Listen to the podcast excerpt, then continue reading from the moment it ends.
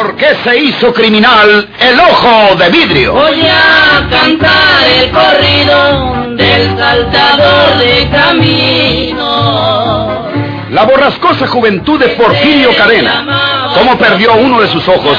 ¿Y por qué tuvo que seguir la vida criminal perseguido por sus poderosos enemigos?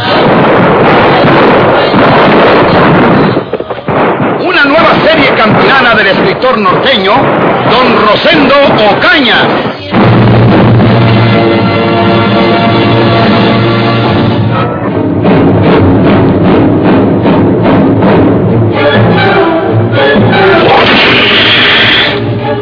Todo quedó en silencio en torno de la tosca cabaña del pastor, mientras a lo lejos, repercutiendo entre la gigantesca e imponente serranía, aún se escuchaban las furiosas expansiones de la fiera que se aleja, quizás para refugiarse en sus madrigueras después de haber satisfecho su sed de sangre humana.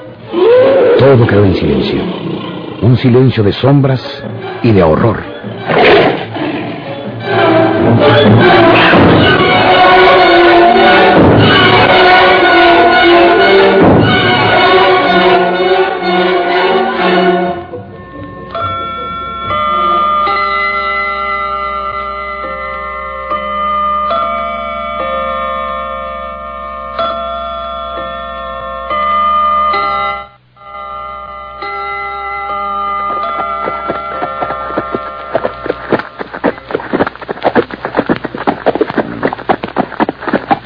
Mira, señor juez de letras.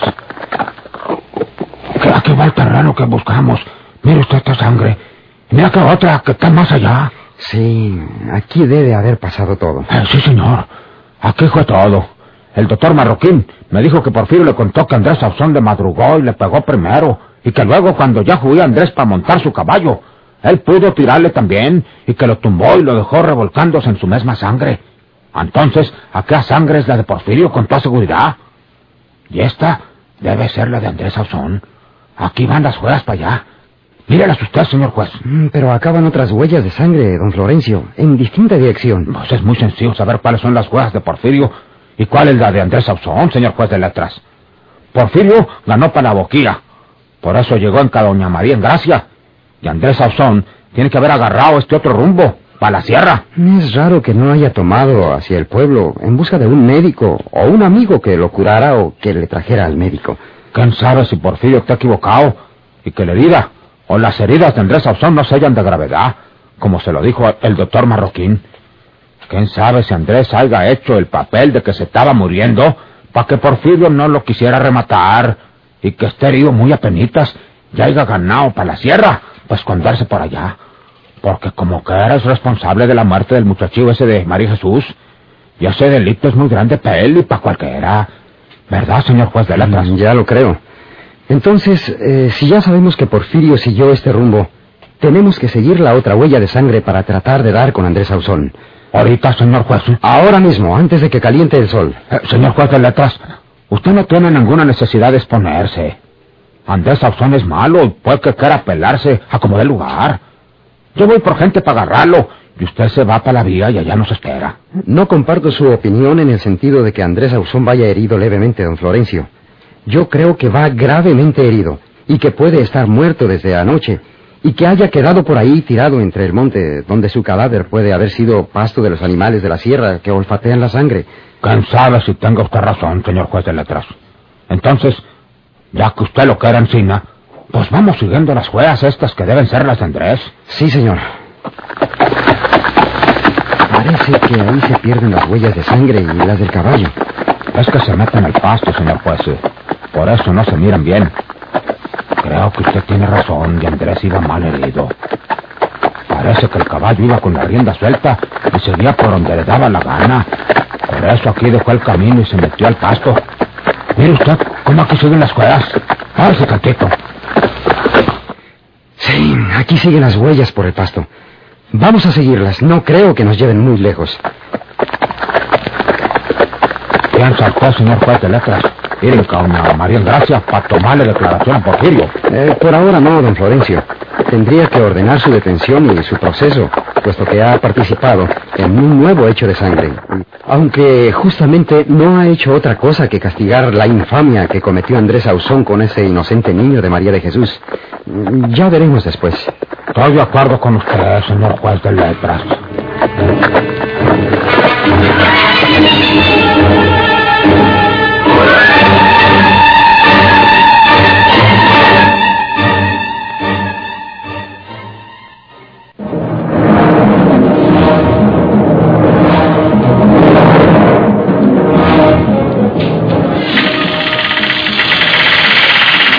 Empujaron la burda puerta de la cabaña, que seguramente había entrecerrado la pujanza del viento.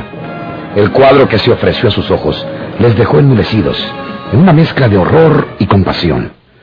Sin cambiarse una sola palabra, don Florencio y el licenciado Hinojosa llevaron la diestra hasta el sombrero y se descubrieron lentamente. Se hallaban ante la suprema presencia de la muerte.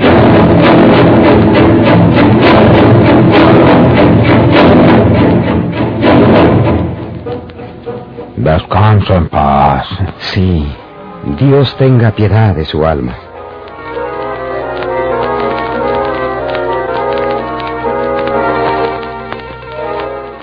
Casi al centro de la cabaña, con el cuello desgarrado y las vísceras convertidas en una masa sangrienta, con un supremo y postrero gesto de angustia en el rostro, salpicado de su misma sangre, se hallaba el cadáver de Andrés Ausón, o lo que quedaba de su cadáver.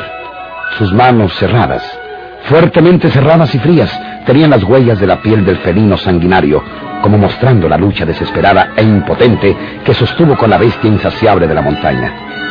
Transcurrieron un par de minutos para que el licenciado Hinojosa y don Florencio se recuperasen de la horrible sorpresa y se fueran a la tarea de revisar el cadáver.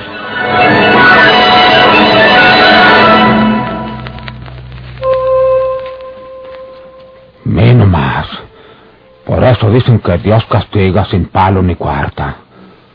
A lo mejor Andrés podía haber vivido luego que lo curaran de la herida o las heridas que haya traído. Pero se viene a meter aquí, donde la fiera había devorado antes al chiqueo María Jesús y al muchacho pastor, y le cayó a él también de sorpresa, con toda seguridad, porque no estaba acostado. Tiene la pistola en la funda y abrochado el cinturón. Si estaba acostado, descansando o muriéndose, si hubiera quitado la pistola con todo el cinturón, aunque lo hubiera dejado cerquitas de su mano, por si se le ofrecía. Yo creo que lo que pasó aquí fue que la fiera lo vio llegar, o lo olfateó porque venía regando su sangre. Y apenas había entrado aquí cuando se precipitó sobre él. Andrés apenas debe haber tenido tiempo para voltearse y recibir de frente a la bestia. Mire usted cómo lo agarró del cuello con los colmillos seguramente. Se le hizo garras. Prove. Era un malo, un hombre malo, sí, pero la providencia lo castigó con toda la fuerza de su poder, de su poder infinito. Sí. ¿Qué va a hacer, señor juez? A registrar sus ropas. Tenemos que dar fe de lo que contengan sus bolsillos. Es un requisito del fiscal, pero lo haré yo en estas circunstancias. Déjame a mí, señor juez de letras. Usted se va a llenar de sangre. Yo ando todo chorreado. Registre sus bolsillos. Sí, señor.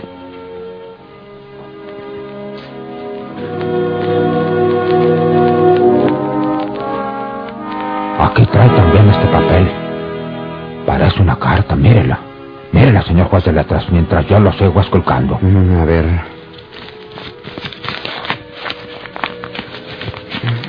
Señor Andrés Sauzón, querido hermano. Es una carta de un hermano de él. Mire, tiene un hermano. Nunca dijo nada de él. Querido hermano. Querido hermano, espero que al recibir la presente te encuentres gozando de cabal salud, que la que nosotros gozamos es buena. Adiós, gracias. ¿Cómo se llama este hermano de Andrés? Tu hermano José Trinidad.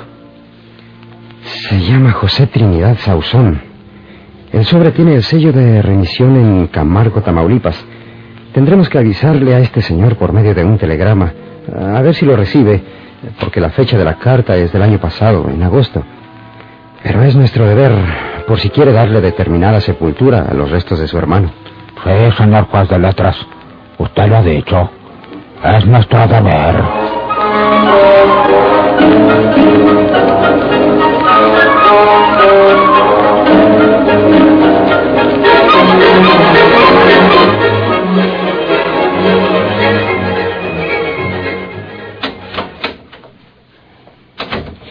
¿Cómo te fue? Más o menos bien. ¿Lo dices por tranquilizarme, Polo? No, le entregué los diez mil pesos y quedó satisfecho. Tus ojos me están diciendo lo contrario. Recuerda que hemos quedado en que no habrá secretos entre nosotros dos. María Inés, ese hombre es un insaciable. No habrá más remedio que matarlo. No, Polo. Su vida o la nuestra. No.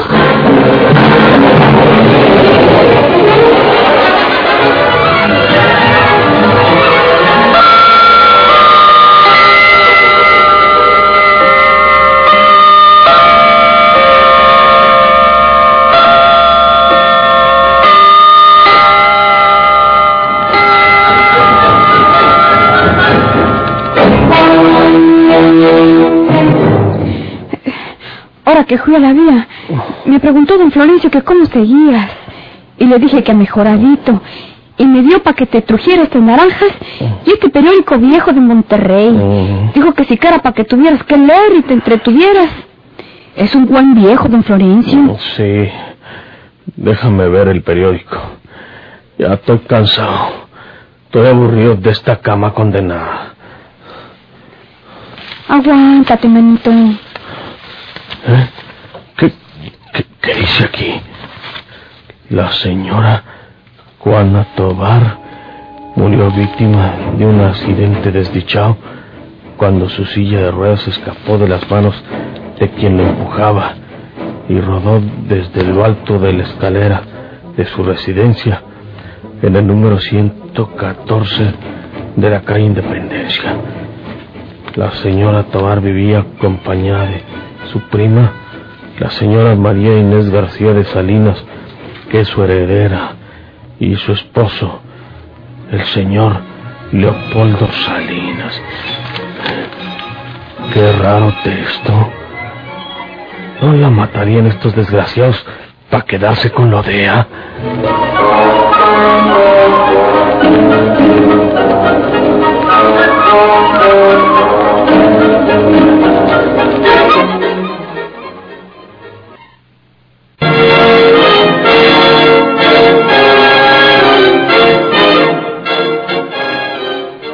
¿En qué te quedaste pensando, manito?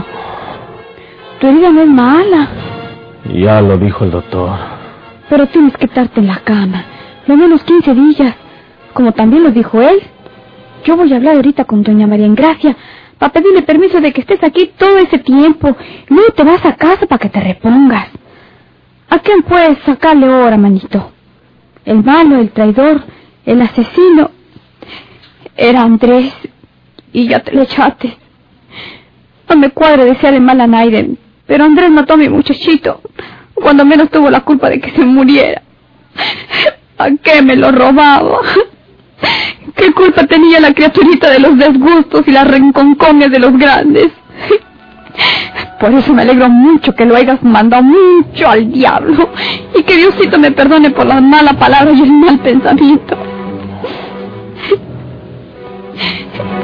¿Estás pensando en alguna cosa, manito?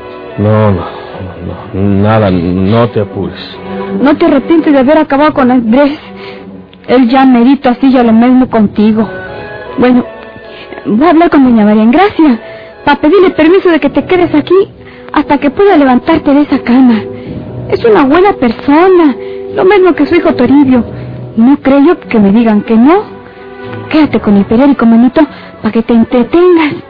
Un periódico atrasado, dijo don Florencio, pero sí que era para que te distraigas. Sí, sí, sí, está bueno, está bueno.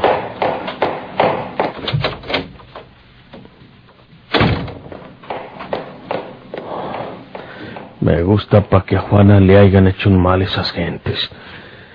Si esa marinesco era mujer buena, no pensaría mal de ella.